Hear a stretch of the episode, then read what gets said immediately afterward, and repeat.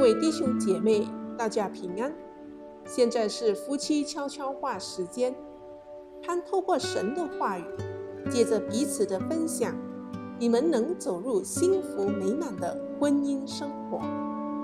今天的经文取自于哥林多前书十三章四至五节。爱是恒久忍耐，又有恩慈；爱是不嫉妒，爱是不自夸，不张狂，不做害羞的事，不求自己的益处，不轻易发怒，不计算人的恶。在婚姻中，当其中一方愿意为对方牺牲时，没有比这更有影响力的事了。我想起一个发生在我们结婚之初的例子。詹姆斯和我那时都在小学教书，而我们常常在周间熬夜赶作业，而周末的时候，詹姆斯则花费许多时间在做研究，攻读他的博士学位。我对此表示支持。但这并不是一件容易的事。我们所有的朋友都在装修他们的房子、添购家具、晚餐约会、出门度假以及生儿育女。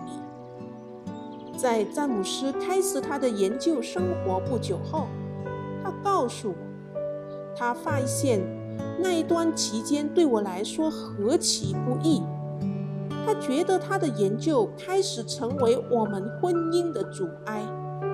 基于此，他说：“没有什么比婚姻更重要。”于是他决定暂缓攻读学位，好让我们能够有更多的时间相处。那学期，他将课业量减轻许多，以至于我们能够在情感上重新连接。我深爱且尊重詹姆斯做出这样子的决定，他关心我，更胜于自己的野心与事业。那位殉职飞行员的妻子迪勒·费里尔，我深信她永远不会忘记她和丈夫约翰的婚姻中不可或缺的牺牲精神。我确信她绝对不想在那一场可怕的坠机事件中失去他，但我同时也能想见，他一定深爱与仰慕这一位生命中有清楚顺位的男人。